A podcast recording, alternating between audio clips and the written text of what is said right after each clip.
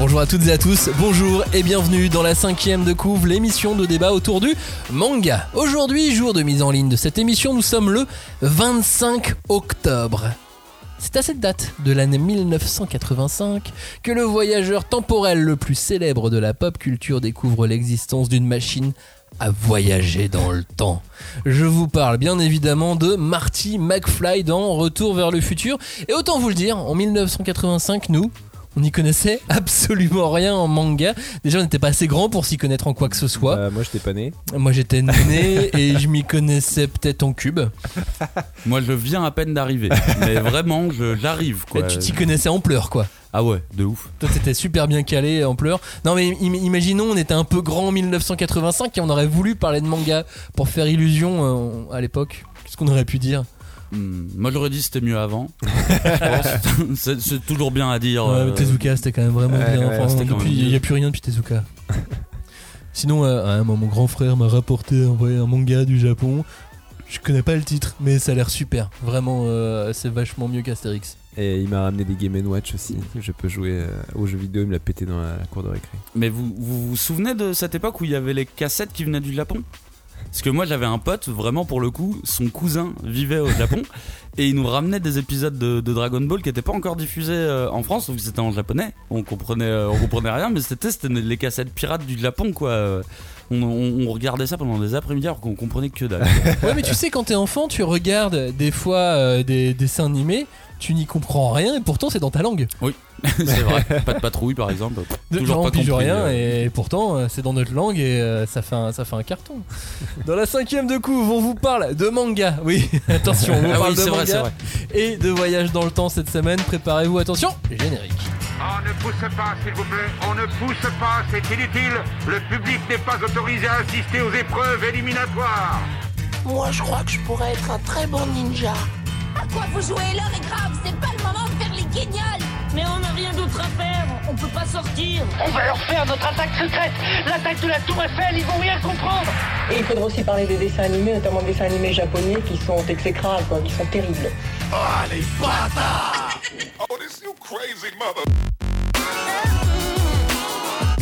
Rebonjour et re-bienvenue. Cette fois encore, nous allons charcuter, découper, disséquer et aimer les mangas de voyage temporel dans la cinquième de couve. Lui, il était aussi autour d'une table ronde et il a fait le voyage exprès pour vous. Sire Cagnard, bonjour à vous, chevalier. Bonjour à vous, chevalier Maximilien. C'était une bonne époque, euh, la table ronde, tout ça Très peu pour les Sarrasins. Mais en vérité, il fallait être brave pour affronter cette époque. tu, tu parles des galettes en Bretagne Oui. C'est que c'était pas encore à ce moment-là Une galette, une galette saucisse. Tant que c'était au beurre salé, ça va. Lui, il a les cheveux longs, des t-shirts passés à la Gévelle et un nuage de fumée autour de lui. Salut Robin. Salut, Pi. Peace, frère. C'était bien les années 60 Bah, c'était bien. Il y avait de la bonne musique.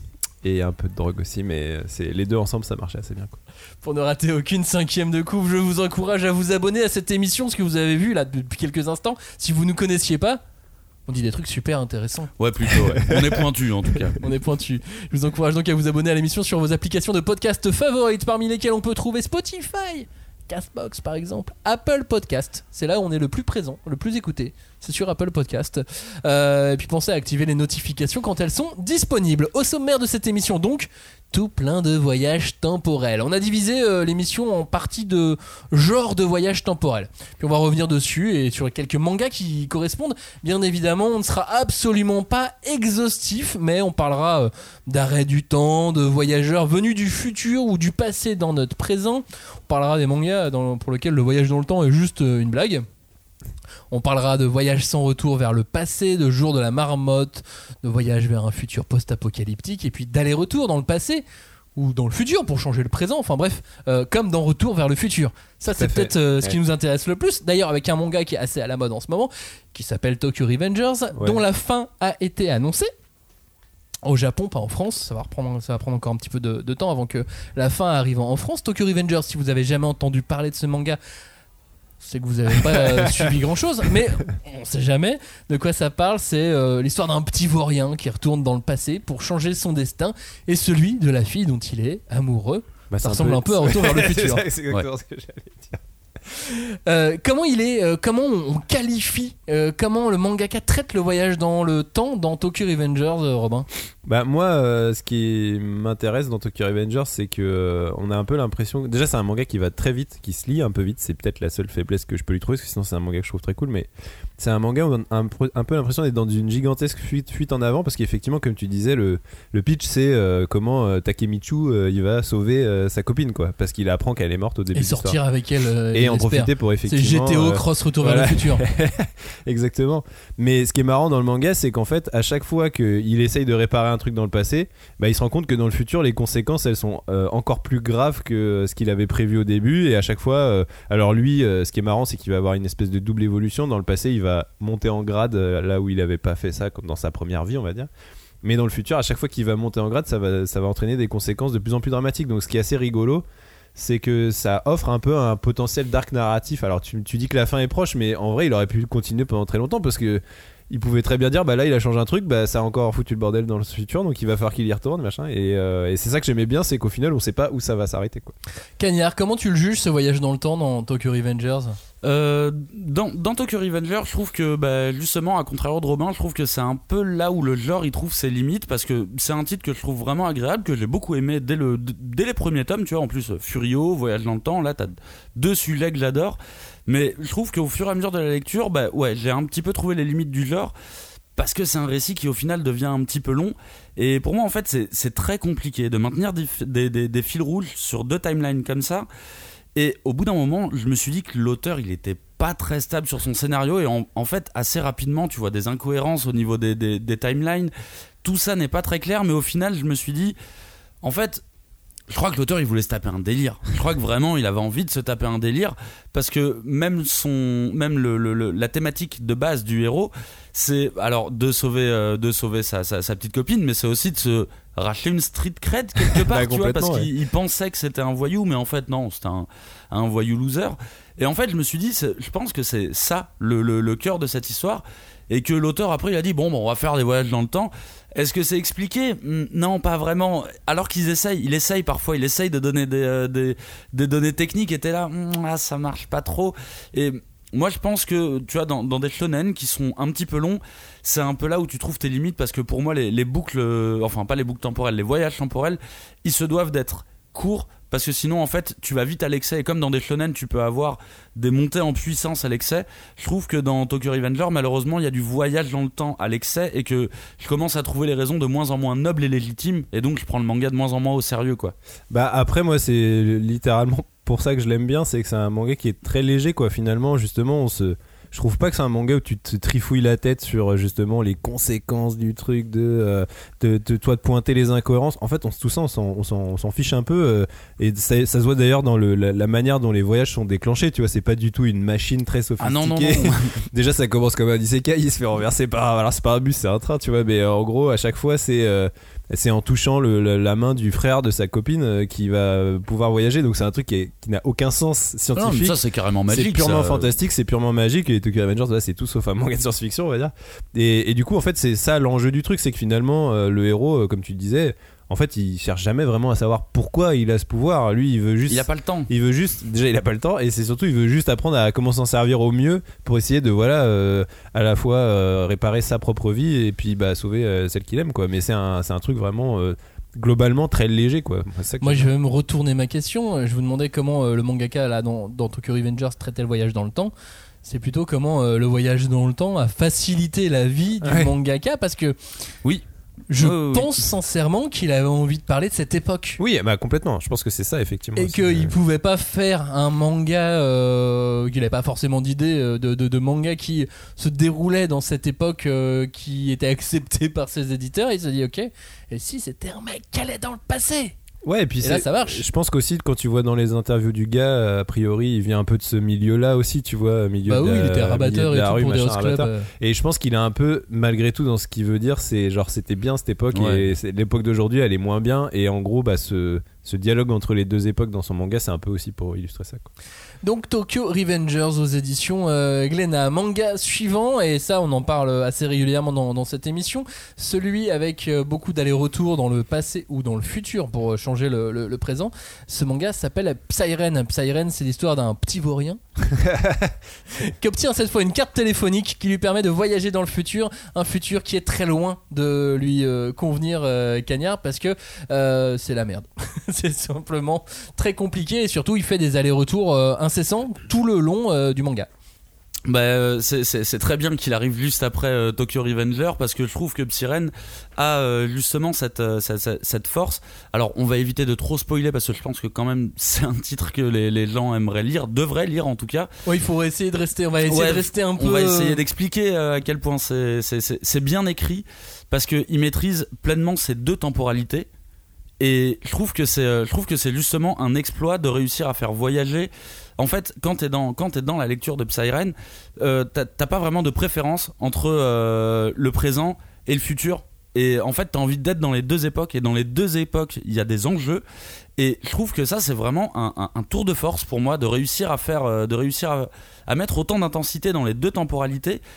Ça fait que tu ne t'ennuies jamais, en fait. Typiquement, pour le mettre en comparaison, en mauvaise comparaison, hein, mais Tokyo Revengers, il y a des moments où je me fais chier. C'est le moment où il revient dans le présent. C'est le moment où je me fais un peu plus chier. Alors que là, dans Siren, quand il revient dans le présent, c'est tout aussi palpitant, voire plus palpitant que ce qui peut se passer dans le futur. Pas parce que ces voyages changent les choses aussi dans les, euh, dans les deux temporalités. Et le voyage temporel dans Psyren, ça permet de poser des enjeux beaucoup plus lourds que dans d'autres euh, dans d'autres mangas. Parce que c'est pas juste la vie du héros qui est impactée. Dans Tokyo Revengers, effectivement, c'est sa vie perso qui est impactée. Alors c'est des choses graves, hein, c'est un meurtre, c'est. Oui. c'est- Ouais. c'est- Bah, il y a c'est- si, il y a des organisations de, de- criminels qui prennent. C'est ça, la- mais c'est pas la fin du quoi. monde. Oui, voilà, oui. c'est- C'est ça, oui. L'enjeu est pas le même. L'enjeu C'est- est c'est pas le même. de la ville. Et, et même, tu vois, euh, c'est pas ou c'est pas Biff- tu vois, c'est pas Biff Tannen qui devient riche comme dans Retour vers le futur. C'est pas ça l'enjeu. Alors euh, c'est sûr que l'avenir euh, de Biff Tannen riche euh, est pas génial dans, dans, dans le film Retour vers le futur. Oh, ça va. Mais effectivement, par rapport à la fin du monde ou à ce que, à ce que Psyren peut présenter à, à- à des moments, c'est c'est beaucoup plus important. Effectivement, c'est ces enjeux qui sont gros, qui sont lourds, et en plus, derrière, ça permet à l'auteur de tester des pistes de scénario.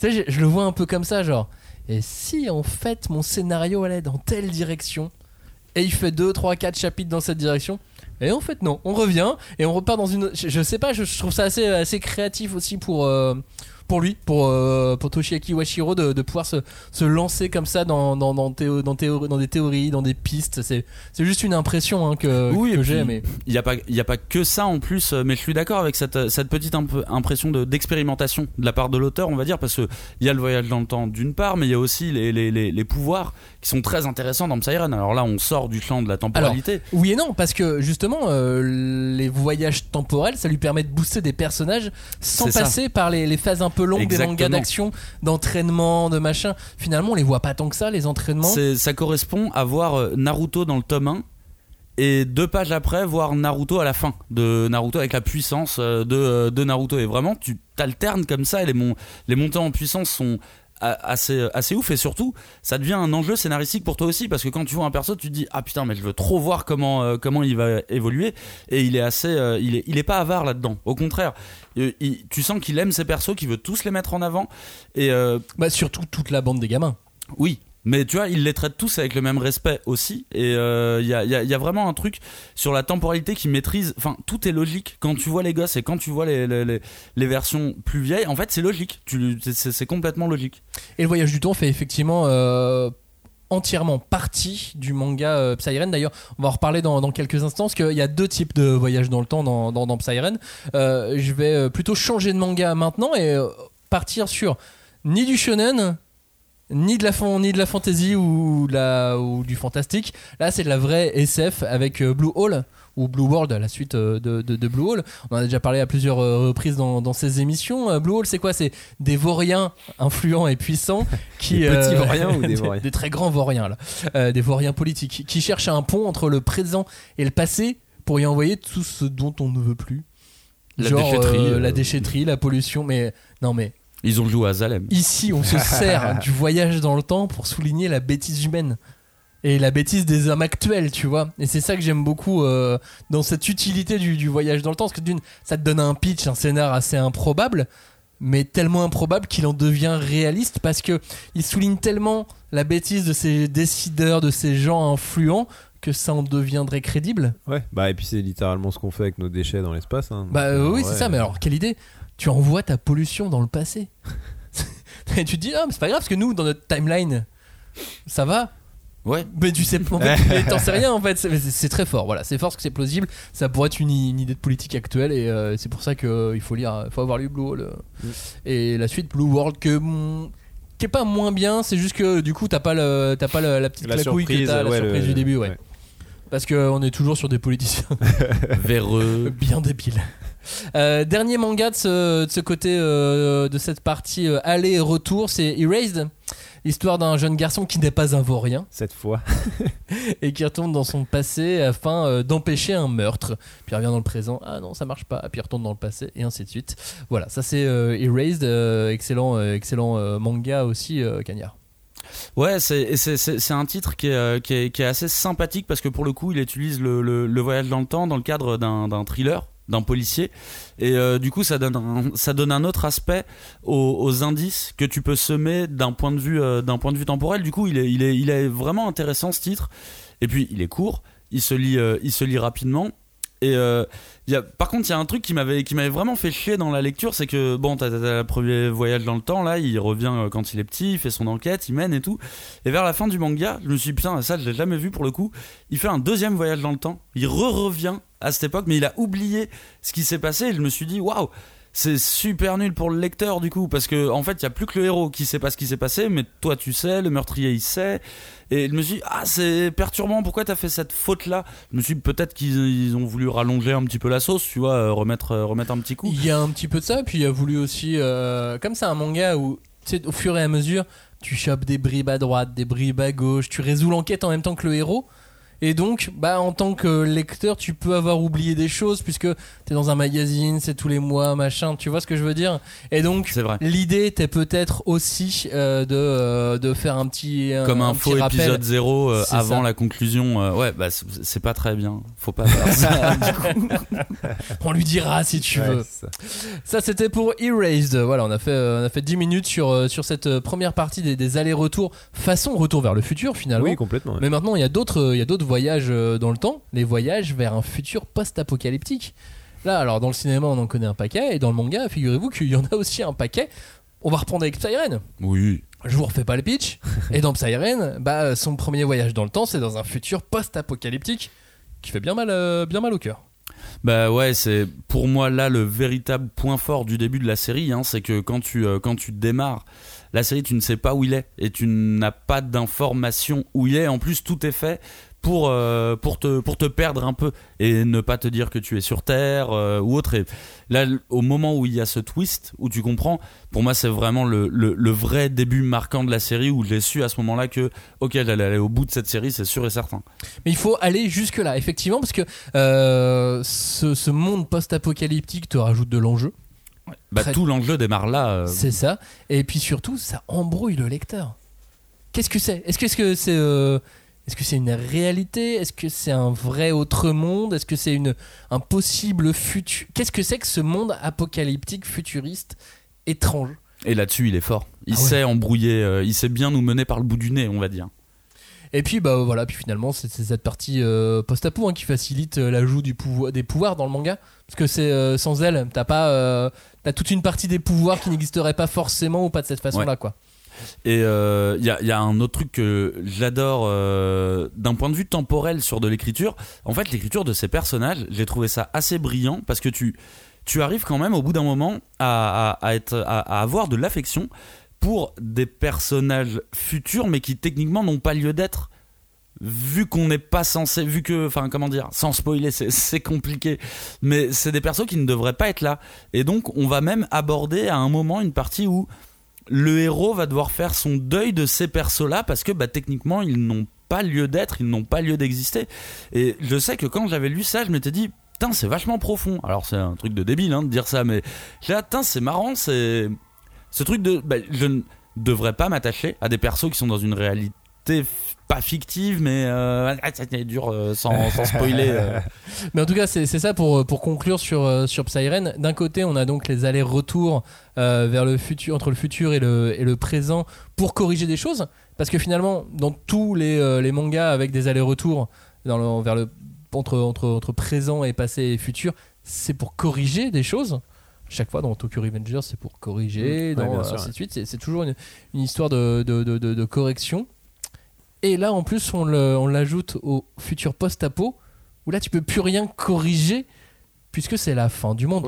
Faut juste faire en sorte que De survivre. ce futur. euh, ou Bah, de l'éviter. Ou alors faire en sorte que Et ce, là, en futur- plus, ce ça- futur n'arrive pas. Quoi. Ça, ça- ça se combine. Euh, ce futur est-il arrivé dans le voyage de, de Ryu? Le voyage de Ryu, c'est un manga qui n'est plus disponible malheureusement. euh, En numérique, je crois qu'il est Ouais, encore, en mais- numérique, euh, mais en, en librairie, il est, il est difficile à trouver. Le voyage de Ryu, c'est donc l'histoire de Ryu, un voyageur spatio-temporel qui se crache sur une étrange planète qui est à la fois euh, post-apocalyptique et familière. C'est là que son voyage commence. Ouais, bah là en fait on est un peu sur euh, un modèle type, euh, moi je dis la planète des singes, alors le, film de Schaffner, hein, le vieux film de 68. Bon, je vais un peu spoiler pour les gens qui l'ont pas vu, mais bon, a priori, euh, un peu euh, le twist de la planète des singes, c'est effectivement que euh, bah, le, le principe c'est que c'est des gens qui arrivent sur une planète où les singes sont devenus aussi intelligents que les humains, mais en fait on se rend compte à la fin du film que cette planète c'est la Terre, c'est juste que c'est un futur.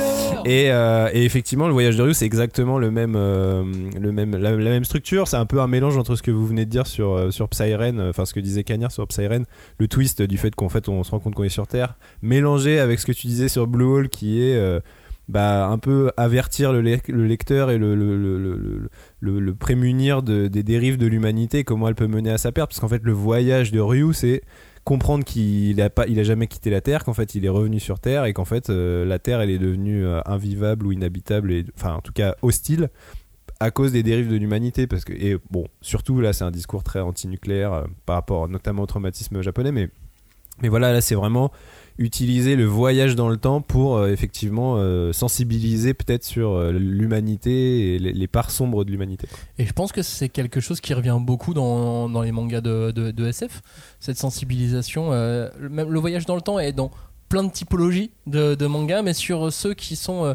vraiment SF, c'est quelque chose qui revient. C'est un, un vrai marqueur, ça, cette sensibilisation. Bah ouais, je pense. Et puis en et d'autant plus dans des mangas de cette époque-là, euh, avec ces auteurs qui ont connu euh, justement le traumatisme nucléaire et tout. Donc il y a un truc vraiment, euh, parce que là c'est un manga d'Ishinomori, on l'a pas dit, mais c'est un, un mangaka voilà qui a connu un peu tout ça, qui Bien sûr. et donc forcément la SF elle a toujours eu ce- ce- cette portée un peu politique et bah quand les auteurs de mangas qui ont vécu des choses atroces euh, l'utilisent, bah, c'est un peu pour euh, dire aux générations futures euh, faites attention. Quoi. Et t'as pas que spoilé le film de la planète des singes, t'as aussi euh, spoilé le bouquin. hein, Mais euh. non, parce que le bouquin c'est pas tout à fait bon. C'est si, hein, c'est un peu le même twist Il de peut le spoiler aussi. C'est un peu le même twist le de fin, sauf que le, le bouquin euh, le- ce ne se passe pas sur Terre. C'est vrai. C'est à la fin. C'est la différence, effectivement. Spoiler. Il l'a fait. Allez, changeons de manga. Toujours euh, dans un voyage vers un futur post-apocalyptique, mais alors là, assez étrange avec euh, ce thriller surnaturel. On en avait parlé dans euh, la dernière émission des mangas oubliés il y a quelques mois. Ce manga s'appelle Sprite. Sprite nous plonge dans une aventure temporelle dans le Japon des années 2010. Euh, et le temps attaque les humains, aspire leur durée de vie, aspire leur vie tout court. Et une seule solution, il faut fuir. Et fuir, c'est pas forcément simple quand on est face à un tsunami qui recouvre les villes jusqu'au 75e étage. et euh, et c'est un manga très, euh, très, très particulier avec une- un traitement du voyage dans le temps qui lui aussi euh, est assez, assez inédit. Ouais, pour le coup, celui-là, euh, tu sais, parfois j'ai même du mal à le classer dans les, euh, dans les récits de voyage dans le temps parce Bah, que. parce que c'est une course en avant. euh, Ouais, c'est ça. Et là, pour moi, on est vraiment dans les, dans, dans, dans les codes d'un survival où au final, euh, effectivement, il change d'époque à plusieurs reprises euh, au cours de la série. Mais finalement, bon, bah, tu comprends vite que c'est dans les personnages principaux que va y avoir le plus grand danger. Est-ce qu'ils vont réussir à s'entendre? Est-ce que, est-ce que l'un va pas essayer de pourrir l'autre pour essayer de se sauver? Donc il y a, vraiment ce truc de l'homme est un loup pour l'homme, tu vois, qui, est- qui est assez habituel hein, dans les, dans des, dans des, dans des récits de survival. Mais là, ils ont déjà ça et euh, ils ont déjà ça. Ils doivent apprendre à vivre euh, avec eux. Et du coup, c'est vrai que moi, le, très bon souvenir que j'ai de ce manga, parce que je l'aime beaucoup, c'est euh, genre ah c'était si dangereux euh, le, côté temporel dans ce manga. Mais j'ai vraiment le souvenir d'un truc très ancré sur les persos. Alors ouais, en fait, ça dépend. Il y a plusieurs phases dans le manga. C'est-à-dire que euh, euh, au début, le voyage dans le temps euh, devient très dangereux. Et puis ensuite, une fois qu'ils sont installés un petit peu dans ce dans, dans ce futur post-apocalyptique, ils découvrent que les deux gros jumeaux euh, sont sont des gros bâtards. Ouais. Et euh, en même temps, ils avaient le cara design pour. Oui, ils avaient hein, la tête euh, pour être les et salauds. puis ensuite, ils font la rencontre des jeunes vieux, parce qu'en fait, Oui. dans, ce, dans ce futur, il y a une maladie qui a fait vieillir tout le monde. Comme les Mm. persos d'Akira. C'est ça, ouais, ouais, ouais. Dans, dans- dans l'idée, c'est effectivement c'est très, c'est très dérangeant. Euh, mais il n'y a pas que ça parce que ces enfants viennent aussi d'un- d'une autre période temporelle parce que l'héroïne elle est à la recherche de son petit frère qui a disparu Oh putain, Dans un- oublié. dans un tsunami du temps Mais oui, lui vrai. aussi et ça serait une sorte de voyageur temporel qui passe d'époque en époque c'est en tout cas ce qu'on sous-entend je vous donne pas je vous donne pas la fin c'est une des théories après quelques après 3 4 tomes ça en- environ et, euh, et le temps reste quand même un danger euh, un danger tout le temps et notamment dans la représentation du temps et je j'avais jamais vu dans un manga une représentation euh, visuelle du temps comme ça telle une vague un tsunami Ouais. de d'encre noire et bah, sur les planches, ça, ça fait un effet l'encre Ouais, noire. ouais. C'est un vrai, c'est un vrai truc. Et encore, euh, aujourd'hui, vous pouvez, euh, enfin, vous pouvez plus le lire euh, en, en vrai, si, si vous pouvez le trouver en occasion éventuellement, mais c'est plus disponible en librairie en neuf, mais en revanche, c'est entièrement disponible en numérique. Oui, sur voilà. ils y sont. ouais. Tout à fait sur Isneo, sur euh, euh, Amazon par exemple. Euh, vous l'avez, vous l'avez en, en- en numérique sur tous les, les libraires. Et euh, effectivement, ouais, ça, même dès, le tome 1, on voit cette vague, cette vague apparaître avec tous les mystères que ça Oui, sans sous-entend. savoir euh, ce que c'est. euh, Parce que là, on est dans, une, dans un vrai récit de SF signé par Yugo Ishikawa, dont on parlait il y a deux émissions, puisque c'est aussi l'auteur de Wonderland qui était dans ton top, Cagnard. Et oui. Évidemment. Manga suivant, ça s'appelle L'école emportée. Là, c'est l'histoire d'une école, pas de vaurien, mais pas loin, et de tous ses élèves et de tous ses employés qui se retrouvent projetés dans un monde post-apocalyptique. Bam, fin du monde. Allez, hop là, les enfants. Ouais, là on est moins dans la SF au sens euh, strict de ce que vous disiez sur euh, voilà euh, avertir les allers-retours et tout, et puis avertir aussi sur euh, les, les dérives scientifiques, on va dire. Là, c'est surtout en fait, je trouve le, le, le fait de projeter cette école dans un futur post-apocalyptique, c'est surtout un, un- une manière de couper euh, cet univers du reste du monde, donc euh, de faire vraiment vivre des enfants un peu en vase clos. Alors certes, il y a encore un peu d'adultes, c'est pas tout à fait, euh, c'est pas tout à fait Sa Majesté des mouches, mais ça fait beaucoup penser à Sa Majesté des mouches. C'est quand même un peu le même Oui, oui. principe. C'est Puis les adultes, ils virent rapidement. voilà, c'est quand, même, des hein. enfants qui vont devoir apprendre à survivre par eux-mêmes dans un milieu où ils sont, enfin, ils sont livrés à eux-mêmes, à part au tout début. Euh, encore que les adultes sont pas du tout les personnes les plus responsables de ce manga. Non, pas du tout. Et, euh, et donc pour moi, ouais, le, le temps là, il sert surtout d'outil scénaristique pour couper euh, cette école et ses enfants du reste du monde. Quoi. Ben, je suis assez d'accord avec Robin. Alors par contre pour moi c'est vrai que c'est un titre un petit peu bâtard parce qu'il lorgne beaucoup avec l'horreur et beaucoup avec le fantastique. Hein, la, la terre apocalyptique dans laquelle ils sont euh, ils sont projetés. T'as quand même énormément de monstres. Oui, il y a des monstres, Tout ouais. est hostile et tout a l'air d'être des créatures euh, assez fantastiques. Mais par contre, je suis complètement d'accord que pour moi, je pense que le, prétexte, c'est vraiment de mettre des enfants dans une situation où, et tu le vois dès le début du manga, même les adultes, en fait, ils pourraient pas normalement euh, survivre, quoi, et, et se rendre compte que, en fait, des enfants, même laissés entre eux, eh ben, ils arrivent à faire de, de- de bonnes choses.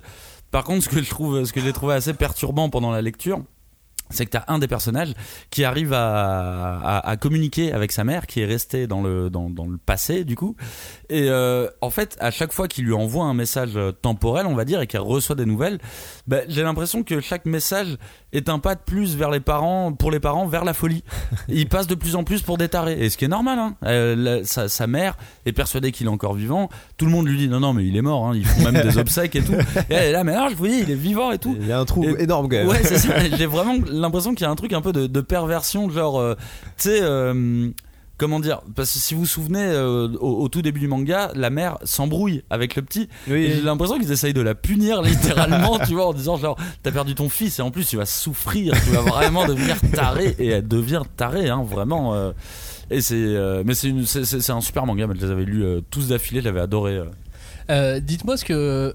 J'ai l'impression que de- depuis le début, là, dans, les mangas dont, on parle, euh, que ça soit en aller-retour, que ça soit euh, voyage euh, dans un futur pas, pas génial, que le voyage dans le temps, pour la moitié d'entre eux en tout cas, c'est surtout un, outil, un, petit truc pratique pour parler d'autre chose.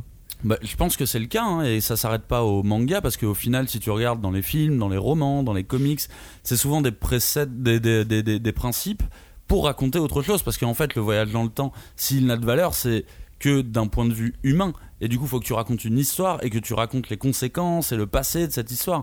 Mais un, un comment dire un récit de voyage dans le temps qui parlerait que de voyage dans le temps, ça serait pas possible, tu vois. Il faut forcément que t'aies une histoire à raconter. C'est celle-ci qui va être impactée par Ouais, le mais voyage dans le temps. les récits de SF sont techniques sur les voyages dans le temps. Bah en fait ça fait, je pense c'est aussi que c'est, bah déjà c'est utiliser un- une situation hors norme, c'est toujours très euh, appréciable en fiction Bien sûr. d'utiliser le hors norme pour parler de la normalité on va dire. Mais c'est surtout que je pense que ça fait appel aussi à, c'est un fantasme, le voyage dans le temps, c'est un truc, euh, ça, enfin, Ouais. tout le monde fantasme là-dessus, c'est genre putain si je pouvais rater dans le passé, qu'est-ce que je réparerais de ce que j'ai fait, Euh, si je pouvais voir ce qui se passe dans le futur, tu vois, enfin c'est tout le monde rêve de ça ou tout le monde a déjà fantasmé là-dessus et évidemment bah quand t'es créateur d'histoire, possibilité de faire rendre ça réel entre guillemets quoi donc c'est c'est forcément ça donne envie quoi En parlant de manga hors norme, est-ce qu'on peut parler de 5 minutes forwards? Je le, je le dis en, fran- en franglais en plus. 5 minutes forwards. Euh, parce que c'est l'histoire d'un lycéen qui peut visiter euh, une fois le futur. Et ce qu'il voit n'est que désastre. Mais surprise, ce qu'il voit, ça n'arrive que 5 minutes dans le futur. Est-ce que c'est vraiment un manga de voyage temporel? Est-ce qu'on peut vraiment parler de manga euh, avec voyage dans le Bah. temps dedans? Et Est-ce qu'on peut parler de, de, de futur flippant? Bah oui parce que en fait euh, ok il s'avère que le futur en question est très proche mais ça reste le futur tu vois. Et en plus euh, par rapport à la catégorie dont on vient de parler c'est littéralement un futur ah, c'est pas un futur post-apocalyptique c'est un futur apocalyptique. C'est à dire que c'est un, euh, En cours. un moment où l'apocalypse arrive et donc euh, bah oui c'est un, un petit voyage dans le temps mais c'est quand même un voyage dans le temps et c'est enfin je trouve que le manga il, il joue suffisamment avec cette notion là pour qu'on puisse le, le classer dedans Ouais, c'est la, la rythmique du manga, quoi. Ouais, et puis ce qui est assez malin dans ce titre au final, c'est que moi je, je trouve que c'est un manga de petits malins parce qu'en fait il joue avec ton intérêt pour le voyage dans le ouais temps. complètement ouais. Il part du principe que tu sais très bien ce que sont les récits de voyage dans le temps, donc en fait il joue sur ce moment où le héros va prendre la décision de, euh, de remonter le temps. Et je trouve que c'est hyper malin comme, euh, comme pitch. Et puis surtout que dès le début, il te, enfin justement, quand tu connais ces codes, tu sais que euh, en général, le laps de temps entre la période où tu vas et la période où tu pars est suffisamment long pour que tu aies le temps de réparer les choses justement dont on parlait. Là, bah en 5 minutes, c'est compliqué quoi. Ah non, tu peux pas. 5 minutes forward, euh, si vous l'avez pas encore lu, c'est à découvrir aux éditions euh, Cana. Et puis tout à l'heure, l'école emportée, c'est aux éditions Glénat. Euh, à noter que 5 minutes forward est un récit très court. Donc euh, bon, l'école emportée est maintenant aussi très court parce que ça a été recompilé, mais, euh, mais voilà, c'est deux, deux, deux récits qui, euh, qui ne sont pas très longs. Euh, si par exemple je vous dis salut les campeurs, haut les cœurs, habillez-vous, ça caille aujourd'hui. Qu'est-ce que vous me dites? Sony et Cher. You, babe. Évidemment, on parle de Jour de la marmotte. Alors, Jour de la marmotte, c'est le nom d'un film. Même pas. Enfin si, en, VO, c'est En VO. Ah, en VO, d'accord. En français, c'est Un jour sans fin. Jour Ouais. sans fin. Un jour sans fin en, en, en VO, enfin en VF pardon. Et euh, donc ça et ça a donné en fait parce qu'on une sorte de catégorie pour nous, mais même en fait quand on en parle avec quiconque aime euh, la science-fiction ou, ou ce, ce genre de choses bizarres, ça lui évoque toujours euh, toujours quelque chose. Ça a créé. C'est la référence de toute Ouais, façon. voilà. euh, Ouais, c'est le concept. en- il a ce nom-là maintenant. C'est ça. Le jour de la marmotte. Donc le, le jour de la marmotte, c'est quoi? C'est une, une journée qui se répète, qui est sans fin, comme le, le titre de, de- de la version euh, française. Euh, et, euh, et donc ces journées se répètent sans cesse, et une seule personne en général. alors ensuite, ça peut se contaminer, on peut se contaminer, mais en général, une seule personne se rend compte que cette journée se répète et les autres agissent exactement comme d'habitude. Et la seule chose qui change, c'est l'action du personnage euh, principal. Et puis ça donne des choses, euh, des choses assez, assez étonnantes en tout cas. Ah bah oui, et puis euh, bon, alors euh, que les auditeurs ne se sentent pas obligés d'appeler ça le jour de la marmotte, on peut aussi appeler ça boucle temporelle, ça existe. tu vois. Tu peux dire c'est un récit de boucle temporelle, les gens comprendront. Moi, c'est sûrement un des genres que je préfère dans tout ce que peut donner les, les- les récits temporels, parce que c'est vraiment le genre de récit où euh, le héros, il est vraiment confronté à ses propres erreurs de la journée, et il y a un côté urgence que j'aime beaucoup et ça me donne un ça me donne un sentiment un petit peu de jeu vidéo c'est un peu comme si le héros en fait il devait euh, speedrunner le truc pour arriver au plus vite à la fin du jeu pour pouvoir sortir de cette boucle temporelle et c'est vrai que moi c'est un c'est un genre que j'aime que j'aime beaucoup parce que je trouve que c'est évidemment très très bien rythmé alors que tu revois littéralement euh, 40 50 fois la même chose et je trouve qu'il faut vraiment de l'ingéniosité pour écrire ça Mais c'est marrant après pour l'auteur parce qu'il il ajoute des détails, il s'amuse. Ah bah oui. Et puis ensuite parfois il peut ajouter des conditions genre euh, tu peux répéter ta journée que euh, 1200 fois et après tu perds un bras, tu perds une jambe, tu. Oui, oui. Et puis- ils s'amusent quoi. Et puis ce qui est génial, c'est que tu peux utiliser ce système pour plein de genres de mangas différents. Tu peux le faire dans le polar, tu peux le faire dans la SF, Bien tu peux le faire dans l'action, dans la comédie avec un genre sans fin. Euh, mais mais c'est vrai que dans le manga, moi, ce qui m'intéresse, c'est justement plutôt les mangas d'action qui vont utiliser ce truc-là. Et, euh, et clairement, comme disait Cagnard, ce sous-genre, pour moi, ça fait ce sous-genre du voyage temporel, ça fait vraiment appel aux mêmes a- mêmes, mêmes affects qu'un bon jeu vidéo. Tu vois, c'est d'ailleurs euh, donc Edge of Tomorrow, All You Need Is Kill. euh, qui sont les mêmes œuvres en fait euh, la, la- la campagne de pub c'était je me rappelle le slogan c'était jouer mourir recommencer tu Ah oui, vois, c'est vrai. Oui, vraiment oui, oui. bah, c'est littéralement un jeu vidéo quoi c'est à dire que Un tu die and t'as- retry, t'as exactement and retry et ce qui est super cool c'est c'est effectivement ce, ce- ce fait de voir un peu en temps réel le héros XP à mesure qu'avance l'histoire quoi. C'est c'est- il y a presque un truc méta initiatique là dedans quoi. C'est Ouais, vraiment ouais, ouais. genre euh, à la fois il apprend et en même temps euh, toi t'apprends avec lui. Enfin je sais pas il y a un truc un jeu avec le, le lecteur euh, qui est un peu de, du même registre que l'expérience que t'as quand tu joues à un jeu vidéo quoi Et puis moi ma petite cerise sur le gâteau dans ce type de récit là, c'est quand le lecteur ou le spectateur n'a pas n'a pas de notion du nombre de renaissances qui a déjà eu lieu. Et là je trouve que c'est un excellent moyen de jouer avec le spectateur. Et typiquement dans All You Need Is Kill, il y a cette notion, elle est euh, elle est elle est euh, pas du tout utilisée dans le manga. C'est-à-dire qu'on sait exactement ça fait combien de fois qu'il revit cette journée, alors que dans le film euh, Ouais, Edge of Tomorrow, tu, ne le sais, pas, ouais. et il joue énormément avec euh, avec ça euh, et moi ça marche vraiment bien parce que bah tu me perds en fait et j'adore qu'on me perde. ce qui est le cas dans Un jour sans fin aussi d'ailleurs parce que le film ils te le disent pas alors que dans Oui, le bouquin vrai. si tu lis le bouquin Un jour sans fin ils te disent et je crois que genre le mec ça fait 40 ans qu'il est bloqué dans la même journée De toute façon à un moment il apprend à jouer au Et, piano, tu te dis que euh, ça. Mais après, voilà, moi, je suis euh, assez d'accord aussi avec ce que disait Cagnard. Pour moi, c'est un, un peu le genre roi du voyage temporel, ce qui est un truc vraiment philosophique qui est très puissant dans ce côté. euh, tu décorrèles complètement l'action et la causalité, quoi. Dans l'action, tu sais, normalement, une action, euh, intu- intuitivement, tu te dis, quand tu fais, tu fais un acte, il y, a une- il y a une conséquence sur la réalité. Sauf que là, bah, en fait, non, parce que quoi que t'aies fait dans ta journée, elle va recommencer pareil. Mais par contre, ça veut pas dire que les actes que t'as fait, ils existent pas. Ils sont gardés dans ta Oui. tête et tout. Donc en fait, il y a ce, ce fait de jouer avec justement la- cette notion de l'action. Et alors, bah, le manga qui est un, qui est un, un médium qui joue beaucoup sur justement ce, ce truc de l'action, je trouve qu'il y a un, un- jeu, voilà, euh, sur la, philosophie de ça et en même temps la mise en scène qui est très très intéressant. Il y a un manga qui joue là-dessus et, euh, et en partie qui s'en détache, c'est euh, Time Shadows.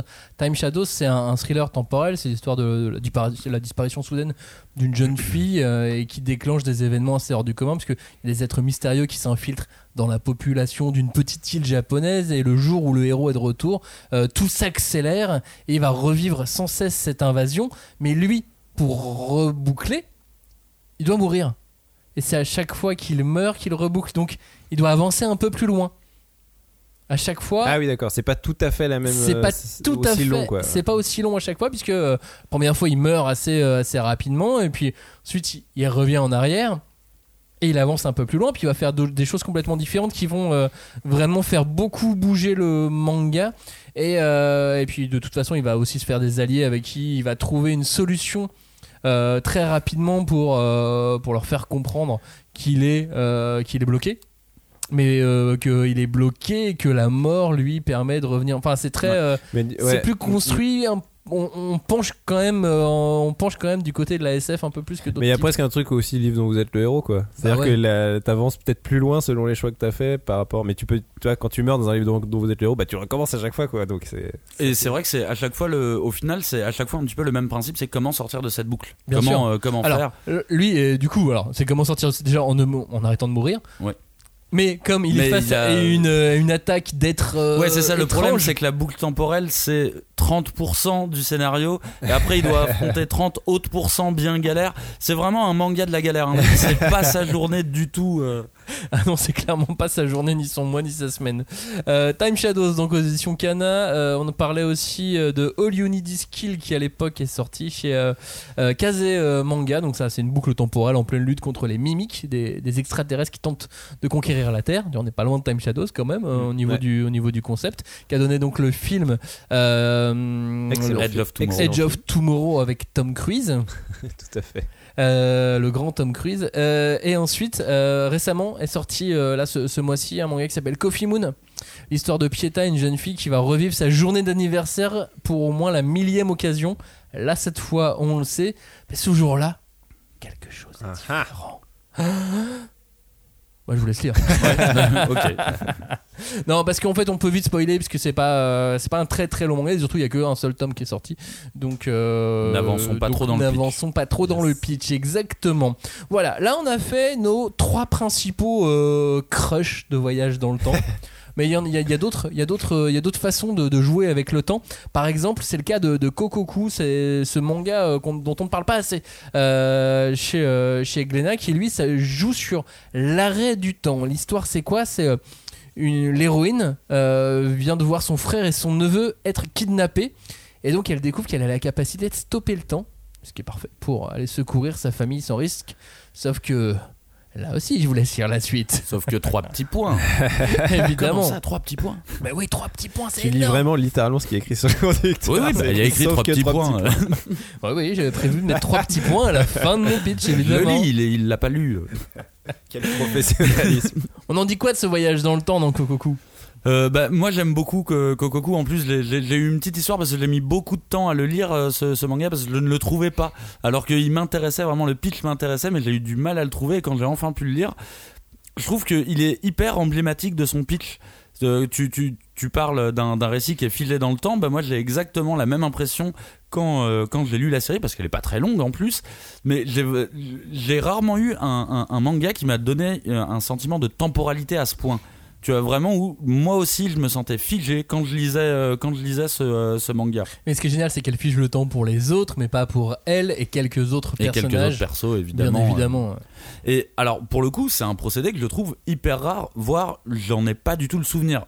Ça peut arriver dans des films ou autres sur une séquence, tu vois, que tout le temps, euh, tout, tout le monde est figé, il y a quelqu'un qui va se balader et tout. Mais que ça soit le, le, principe d'une série, je trouve que c'est hyper rare. Et là, euh, bah, alors du coup, c'est- marrant parce que ça donne, euh, ça donne au personnage la, la possibilité de, disons, de prendre les bonnes décisions pour changer le cours du présent, pour changer le moment où le, le, le, le- temps va reprendre.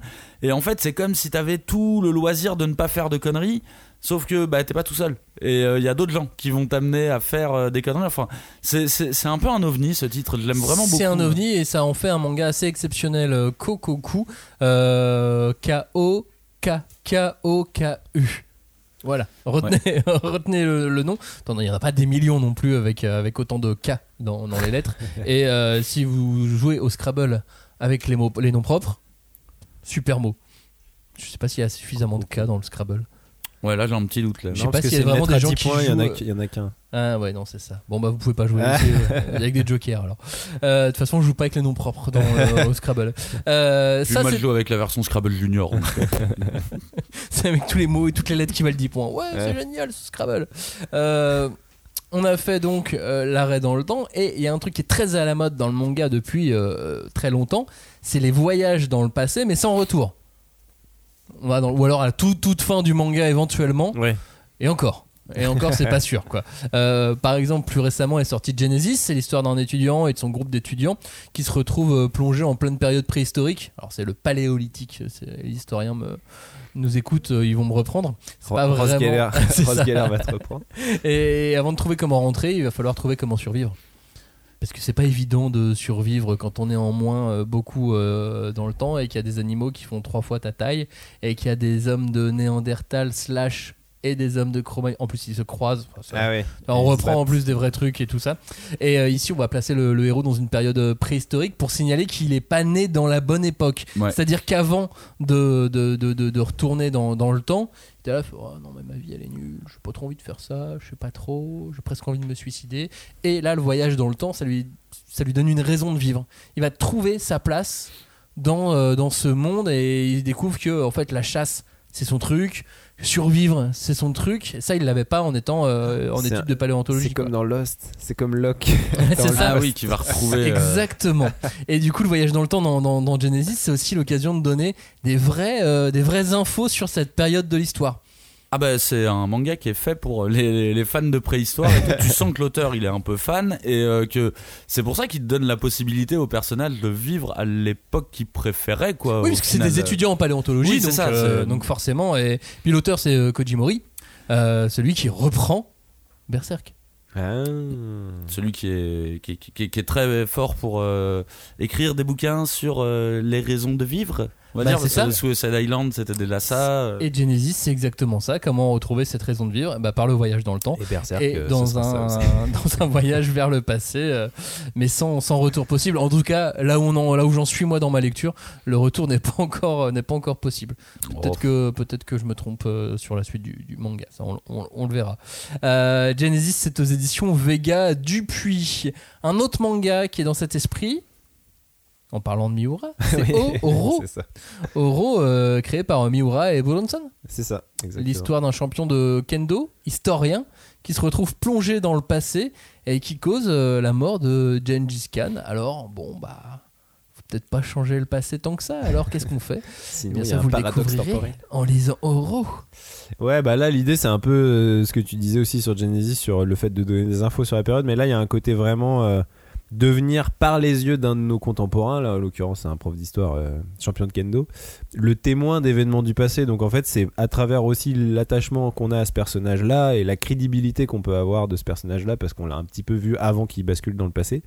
Et ben c'est à travers ça, euh, cette crédibilité, qu'on va avoir de la crédibilité sur les situations et donc euh, sur voilà euh, comment ça se passait à l'époque, c'était qui Gengis Khan, est-ce qu'il était sympa, pas trop, est-ce que les Mongols ils étaient, ils aimaient bien faire du cheval, tout ça. Bon, on, on sait tout ça, mais là il y a vraiment un côté aussi, tu vois, genre créer de l'histoire, du savoir historique, mais avec le divertissement. Ah, D'autant qu'il est rejoint par sa compagne Oui, c'est vrai. dans, dans, dans le manga et qu'en plus, il est pas tout seul. Comme euh, dans Genesis, le héros n'est pas tout seul parce qu'il est avec ça. ses potes. Et il y a un peu aussi, comme dans Genesis, alors peut-être pas à ce point-là, mais il y a quand même ce truc de bon jouer avec l'histoire, les personnages connus et tout ça, mais un peu aussi pour révéler le destin d'un personnage et lui faire embrasser une destinée un peu hors norme. C'est aussi tout ça, enfin scénaristiquement c'est assez, assez chouette. En plus, bon bah connaissant un peu Bullonson, on se doute bien que euh, les mecs un peu musclés qui font la guerre, euh, Bah, il bah, c'est un peu ça le, le- le devenir euh, humain, tu vois. Donc en si gros, je pense que c'est ça aussi qui lui le plaisait, quoi. général de Gengis Khan, il ressemble un peu. il Moi, il, m'a fait, il, me fait, il me fait penser au euh, premier mec qu'affronte Seyar dans Senseiya, dans, euh, dans le temple en Grèce, le, un, un espèce d'énorme euh, mastoc là, chauve. ouais, ouais. Bah voilà. Bah, de toute façon, dans les mangas de Bronson, souvent, euh, bah, les persos, ils, ils ressemblent aussi beaucoup. Bah, de Bron- Bronson, son, son pseudo, c'est un hommage à Charles Bronson, donc un, un grand acteur américain, mais tu vois, hyper viril, tu vois. Et donc, souvent, les personnages des mangas de Bronson, c'est vraiment des espèces d'hommages à ces figures euh, de la virilité extrême, tu vois. Donc euh, là, Ah, c'est en l'occurrence, c'est vrai que Gengis Khan. C'était vraiment le temps de la guerre, donc c'est un peu le temps de la virilité, quoi. Et puis en plus, bah, avec- comme d'habitude avec Boronson, il fait des, des- des personnages qui ont des, des différences de taille Oui.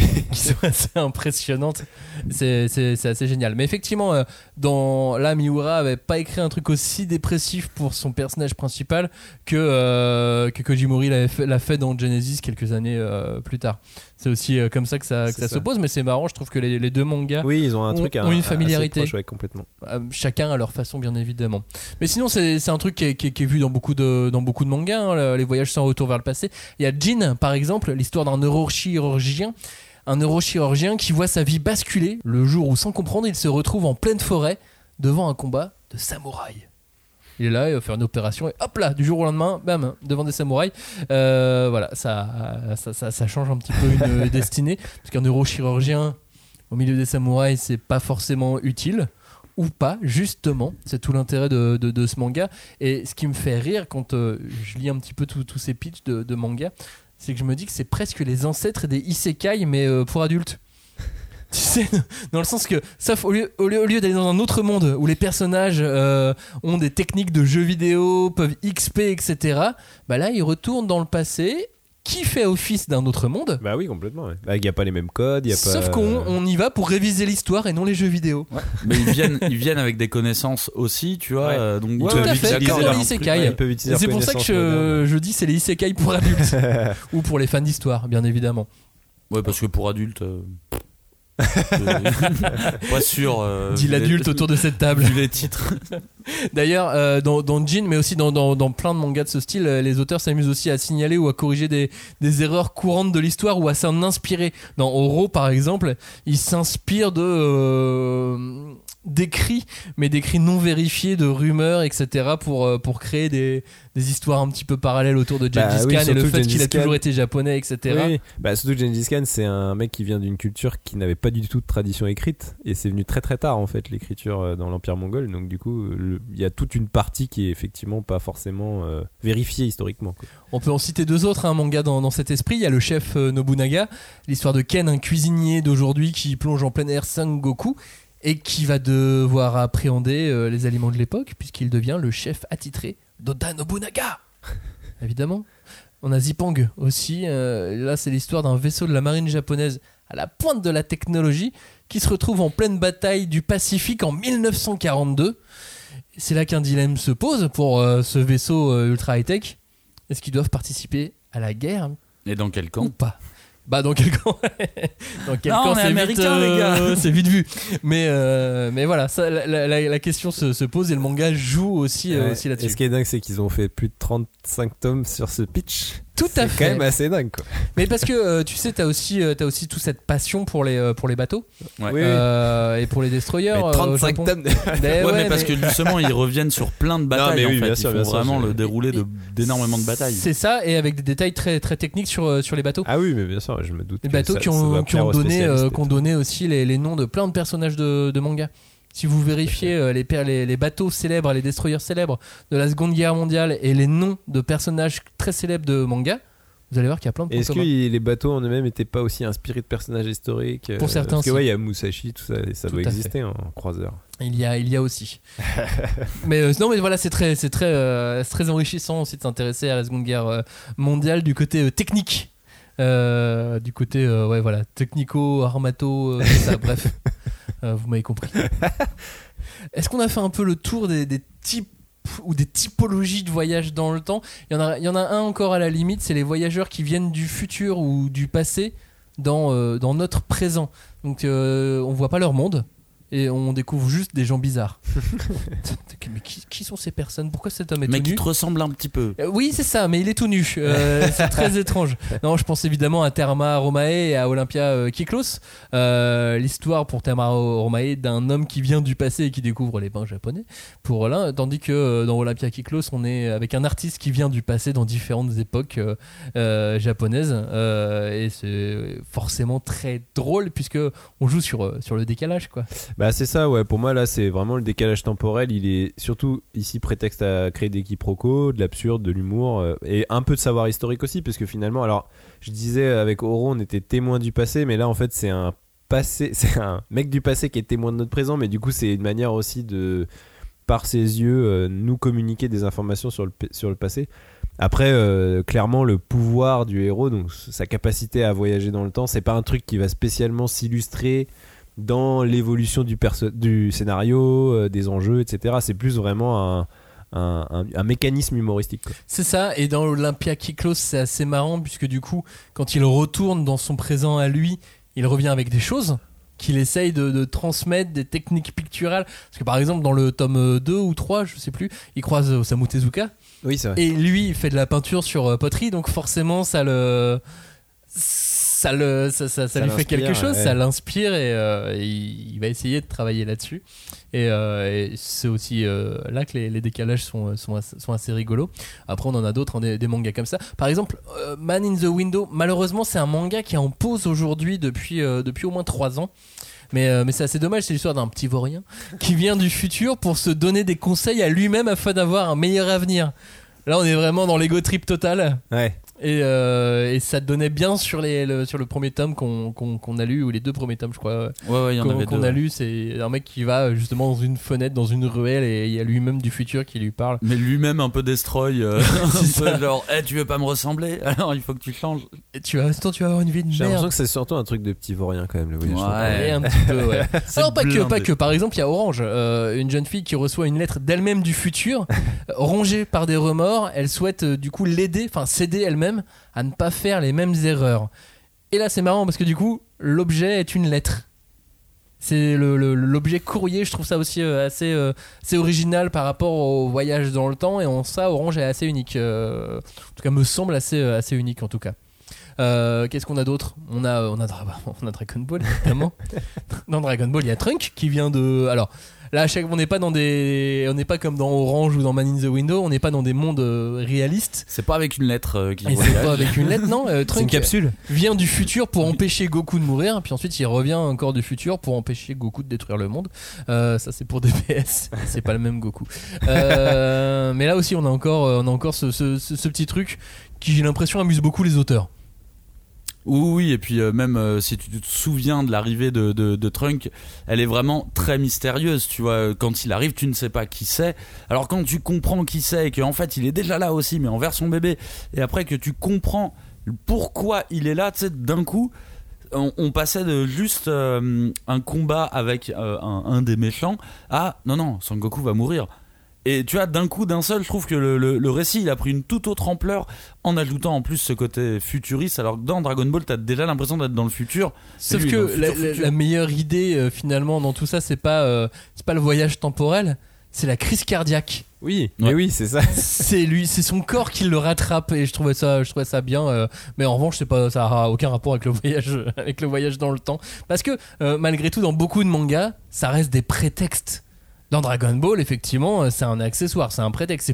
C'est pour, déconner qu'on met le voyage dans le temps, comme on a mis des extraterrestres pour déconner, comme on a mis un million de choses pour déconner. En fait, euh, Dragon Ball, c'est un manga pour déconner, quoi. Et d'ailleurs, on peut rester sur, euh, Dragon Ball parce que, en fait, ce qui est drôle quand je pense à Dragon Ball, c'est que moi, je vois ça à chaque fois comme un récit de baston. Je pense aux plus grosses ba- bastons qu'il y a dans Dragon Ball. Alors que, en fait, dans Dragon Ball, bah, tu trouves à peu près tous les plots de récits de science-fiction qui sont connus.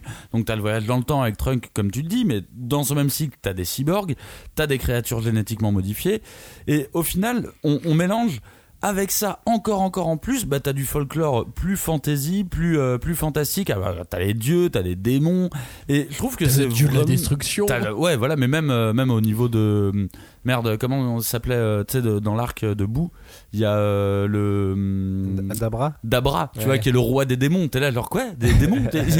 Mais euh, je trouve que c'est un, un joyeux bordel. Et en même temps, j'ai l'impression qu'il a essayé de rendre hommage à plein de plots de science-fiction. Donc je trouve ça beau au final, euh, parce qu'il s'encombre pas avec des trucs trop techniques.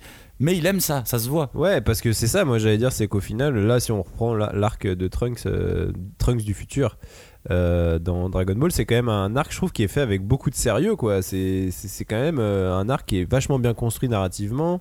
C'est hyper limpide. Bon, ça, c'est un peu la Toriyama's touch, quoi. Euh, Quand il était dans- sur son A-game, euh, Toriyama, de toute façon. euh, il était intestable, il, faisait des trucs, tout, tout passe avec lui parce qu'en fait il est tellement fort en narration et tout que euh, il peut te faire passer les trucs les plus énormes, tu t'en fous, c'est c'est tellement fluide et tellement naturel à lire que ça passe. Mais là, je trouve qu'en fait, il y a un- il y a une vraie fluidité, une vraie euh, limpidité du récit euh, et un, un savoir-faire quand même, tu vois. C'est pas, euh, c'est pas juste pour rigoler, quoi. Il y a quand même un truc, euh, le jeu sur les deux temporalités, les enjeux, les climax dramatiques et tout, tout ça, ça fonctionne très très bien sur un genre qui est globalement très casse-gueule quoi. Le, le- le voyage dans le temps on en a parlé les incohérences il y en a plein et tout.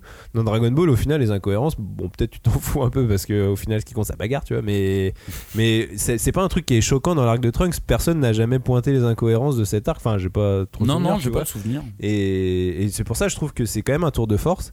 Après euh, Dragon Ball Super bon là c'est un c'est c'est un autre délire quoi. Et encore, parce que dans Dragon Ball Super, c'est là où il fait intervenir la brigade euh, qui est là pour réguler tous les problèmes de, de temporalité et de multivers.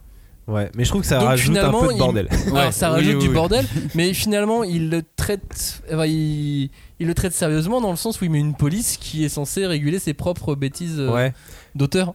Mais ce que j'aimais bien dans, dans l'arc de Trunks, c'est que malgré tout, c'était concentré sur les personnages principaux. Il n'y avait pas un truc genre d'enjeu supérieur Ouais. de- d'autorité galactique, Mais c'est machin. vrai que sur Dragon Ball C'était Super. c'était une euh, histoire humaine ça. malgré tout, quoi. Tu vois. Ouais, c'est sûr. Euh, bon, on pourrait faire des heures hein, sur Dragon Ball et le voyage dans le temps. Euh, dans, pour Eden Zero et le voyage dans le temps, on pourrait faire beaucoup moins long. Parce que dans Eden Zero, ce qui est donc dans, dans le dernier manga de, de Hiromashima, euh, je pense que l'auteur voit ça vraiment comme un prétexte, puisqu'à un moment donné, on a une planète qui est sur une autre timeline en quelque sorte, ce qui permet d'introduire un personnage euh, dont on avait parlé, mais une version jeune du personnage qui va rejoindre l'équipe en version jeune. Alors que sa version âgée elle existe aussi euh, par ailleurs et connaissait, euh, les personnages par ailleurs. Voilà, mais c'est marrant parce que c'est le premier manga que je lisais où je voyais l'auteur prendre un, personnage narrateur, globalement pour parler lui-même et dire vous prenez pas la tête sur les voyages temporels. Moi j'ai juste mis ça pour déconner. Ouais. Et c'est. En fait, je, je trouve ça respect. Je, j'ai du respect pour lui d'avoir fait ça. Genre, euh, oh, ok, ne vous emballez pas. Je, j'ai cru que vous vous emballiez, non, mais tout doux. Ouais, de toute façon, ça existe pas, les gars. hein. Donc, Ouais, euh, voilà. c'est hein. mais c'est, c'est marrant.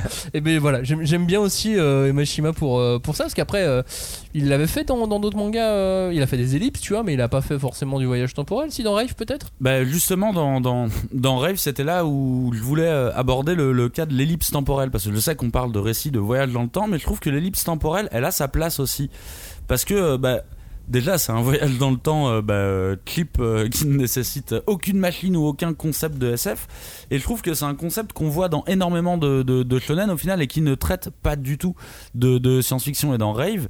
Typiquement t'as t'as une ellipse temporelle qui va te faire avancer dans plusieurs euh, de, plusieurs années.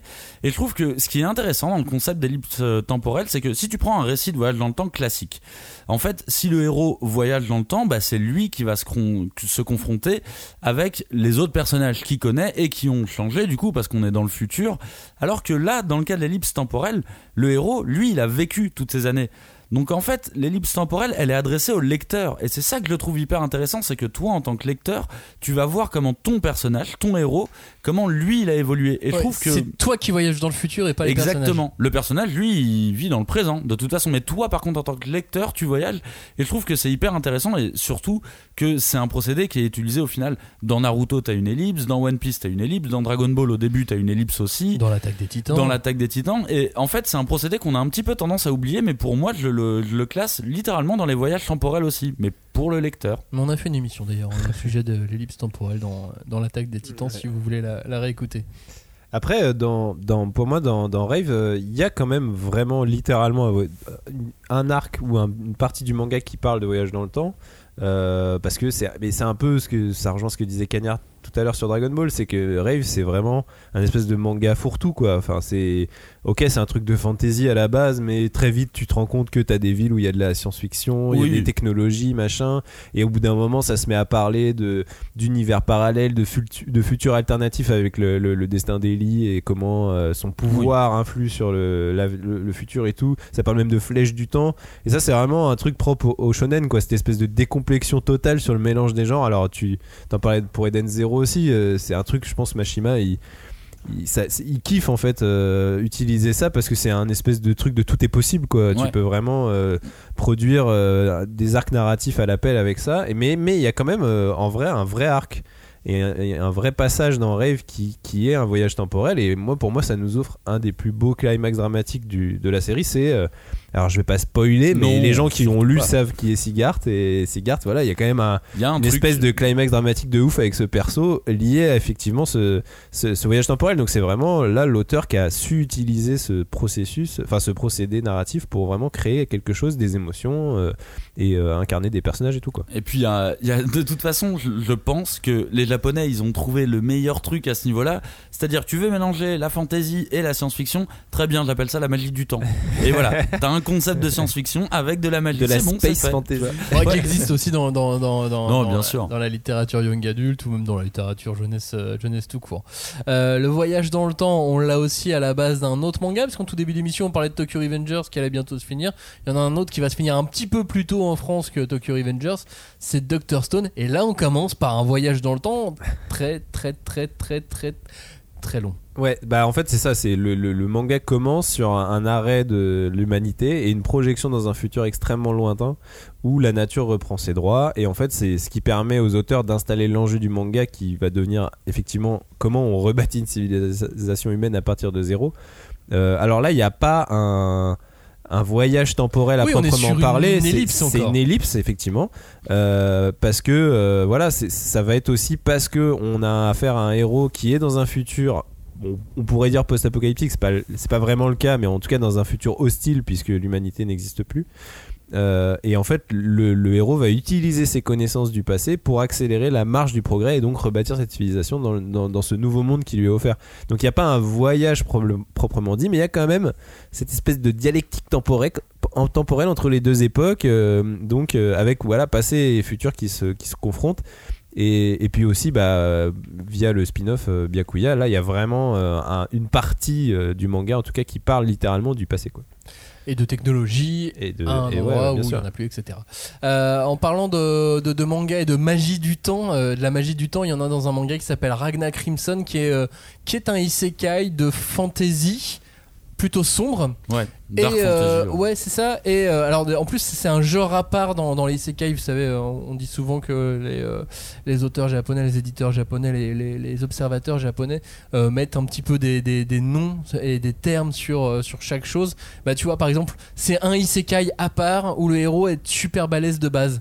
Mais dans Ragnar Crimson, c'est lui-même qui se donne ses propres pouvoirs. Ouais. Complexe du grand-père. Ah. On repart à Time, Go- time, euh, time, euh, Time Paradox. Non, attends. Ghostwriter. Euh, voilà, c'est ça. Pff, je je l'avais perdu. Trop de mots anglais. Euh, dont on parlait il y a, euh, il y a combien d'émissions? On en parlait il y, a, il y a trois émissions avec, euh, Dans les Johnny dans les mangas mangas de la rentrée. Voilà, c'est ça.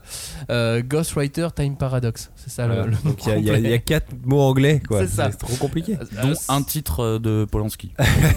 Tout à fait. Donc Ragnar, Ragnar Crimson qui est, euh, qui est donc un, un genre à part. On a effectivement le mangaka qui se donne, euh, qui, qui va lui voyager dans le temps, enfin dont le manga voyage dans le temps pour lui donner Ouais. des choses dans Time Paradox. Et puis sinon on a un, un espèce de, de what the fuck du voyage dans le temps qui s'appelle Drifters. Drifters et là c'est un prétexte complet pour faire un All-Star Game historique et voir se battre Nobunaga, Jeanne d'Arc et Hitler dans le même manga. Ouais, Valkyrie Apocalypse Oui, n'avait vrai. rien inventé. C'est vrai que ça fait vachement penser à Ouais, mais là il y a des dieux, tu sais, une espèce, on est dans le Valhalla, dans une espèce de Valhalla et tout ça, tu vois, donc euh, enfin dans un Ouais. dans une Olympe Là, c'est que des humains. Alors que là ils sont sur Terre et Ouais, ils se ouais, battent ouais. pour de vrai. C'est trop cool Drifter. C'est très bête, mais c'est très Ah, cool. c'est très très euh, bête, je suis, je d'accord. Voilà, c'est tout pour cette émission. On a cité plein de mangas, on vous remettra la liste. Il y en a qu'on a très mal pro... dont on a très mal prononcé le nom, donc vous avez pas pu le noter parce que euh, forcément euh, on a prononcé ça n'importe comment. Mais on va vous remettre la liste Oui, sur, bien euh, sur les réseaux sociaux. On fera, on fera une liste sans critique. Je vais m'y remettre un jour. plus, je sais ouais, pas combien de listes de retard j'ai à faire, mais Tu as 27 émissions et 27 tops euh, de retard, ça. Robin. Non, mais concluons, concluons cette émission. euh, Est-ce qu'on a réussi à dégager une façon de voir le voyage temporel par les mangaka Je suis pas sûr. J'ai pas l'impression qu'il y a une façon unique ou une façon spéciale propre au manga. Non, ce qu'on a au final déterminé, c'est que le, voyage temporel n'est pas un genre à part, c'est un procédé scénaristique que tu peux utiliser sur d'autres genres euh, de, de manga. Et là où les mangakas sont forts, mais c'est comme pour euh, énormément de procédés scénaristiques, c'est qu'ils réussissent à l'appliquer absolument à tout, partout. tous les genres, ouais, effectivement. Et c'est ça qui est, euh, qui, est- qui est très très fort. Et pour, euh, bah, pour conclure cette émission, finalement, j'ai même plus envie de pa- parler de voyage dans le temps, parce que tu parlais, toi Cagnard, tout à l'heure, euh, de voyage dans le temps pour les lecteurs à travers euh, les ellipses temporelles. Bah, moi, je vois un voyage dans le temps aussi avec un, un manga dont on parle pas assez. Sont les mangas historiques finalement. Là aussi, on est dans un voyage dans le temps oui, pour, quelque euh, part. Ah oui, ça. pour, pour les lecteurs et donc euh, bah voilà Moi, j'aimerais juste euh, louer le travail des, des auteurs qui font des recherches souvent très très pointues pour nous offrir à nous lecteurs du monde entier une sorte de voyage dans notre passé et c'est souvent toujours très très bien fait voilà j'avais pas de conclusion sur les voyages dans le temps donc hop là sur les mangas historiques Alors moi, tu vois, t'as conclu sur les mangas historiques, sont pas vraiment des mangas de voyage temporel. Moi, je vais conclure sur du jeu vidéo qui n'est pas du manga, mais qui parle de voyage temporel.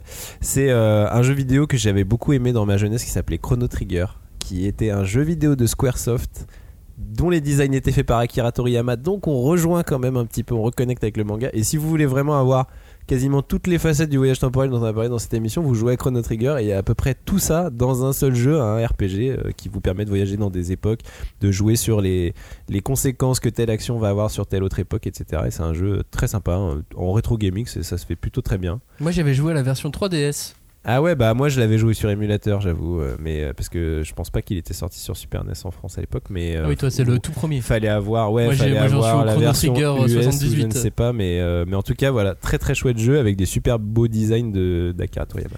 Cagnard le dernier mot de cette émission est pour toi Euh, alors au final, en préparant cette émission, euh, je me suis rendu compte que au niveau des procédés euh, narratifs du voyage temporel, il n'y a pas grand-chose qui éloigne le manga des comics, des films. Par contre, je trouve qu'il y a quelque chose qui est différent, c'est plus le ressenti et le message qui est transmis dans ces œuvres, dans ces œuvres-là. Et dans les autres pays, justement. Alors, pour moi, j'ai l'impression que la règle dans les récits de voyage dans le temps en Occident, c'est plutôt qu'il ne faut pas essayer de réparer les erreurs du passé, mais plutôt apprendre à vivre avec et ne pas se concentrer trop sur le passé. Tu, tu vois, t'as l'effet papillon, euh, poupée russe, t'en as plein de récits comme ça. Alors que dans les récits japonais, j'ai l'impression que ils ont pas cette notion d'abnégation. Euh, eux, ils sont dans un truc beaucoup plus positif qui est on règle les erreurs du passé et comme ça, on peut reprendre un nouveau départ. Et au final, c'est même pas que dans les mangas, c'est dans les films aussi. Par exemple, j'ai vu un excellent film de voyage dans le temps. Un film japonais justement qui s'appelle Beyond the Infinite Two Minutes. Il est disponible sur la plateforme Shadows, qui est une super plateforme de, de- streaming. Où là, le concept est très con. C'est des mecs qui tombent sur une télévision qui diffuse deux minutes dans le temps ce qui va leur arriver. Le pitch est très bête. Le film dure 1h10, c'est un long plan séquence, alors faux plan séquence sûrement, et c'est assez génial de voir à quel point ils ont poussé les limites de ce concept à la con des deux minutes. Ils ils l'ont vraiment étiré jusqu'au bout, et la conclusion, alors qu'elle aurait pu être dramatique, encore une fois, elle est, euh, elle est heureuse. Finalement, les erreurs du passé sont, euh, sont réglées et euh, bah, on peut aller de l'avant, on peut enfin affronter le futur. Du coup, c'est vraiment, c'est pour moi, c'est plutôt une question de, de, de ressenti, de message. Dire que les, les- peut-être que dans les œuvres japonaises, il y a un côté plus positif, en fait, tout simplement. Il y a souvent des côtés plus positifs par rapport à plein d'autres médias dans les, euh, dans les mangas malgré tout. Ouais, mais je suis pas sûr de les aimer pour ça.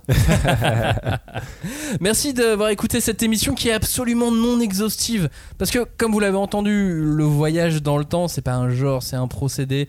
Et les auteurs, les mangaka adorent s'amuser avec ces procédés dans toutes les classifications de manga et dans, dans tous les genres. Et c'est pour ça aussi que c'est. euh, que c'est bien de, de- de s'amuser et de parcourir un petit peu des thématiques comme le, le voyage dans le temps dans le manga. Merci de nous avoir écoutés. La semaine prochaine, on parle de jeux vidéo. Ah bah tu vois, ma conclusion elle était pas si hors sujet que ça. Exactement, on parle de jeux vidéo. Alors on parlera pas de Chrono Trigger, mais on parlera de, de Oh. plein d'autres mangas. Euh, et on parlera surtout de comment le jeu vidéo s'est infiltré peu à peu dans le manga. Et comment. Petite euh, touche par grosse touche. Bah oui. Exactement, et comment le jeu vidéo a aidé à euh, créer des procédés, d'autres procédés narratifs et, euh, et s'est mis dans des scénarios tels que Ajin ou Shangri-La Frontière, Yes. bien, Bah bien oui, évidemment. Merci d'avoir écouté cette émission. On vous dit donc à la semaine prochaine. Ciao, salut! Salut. Ciao.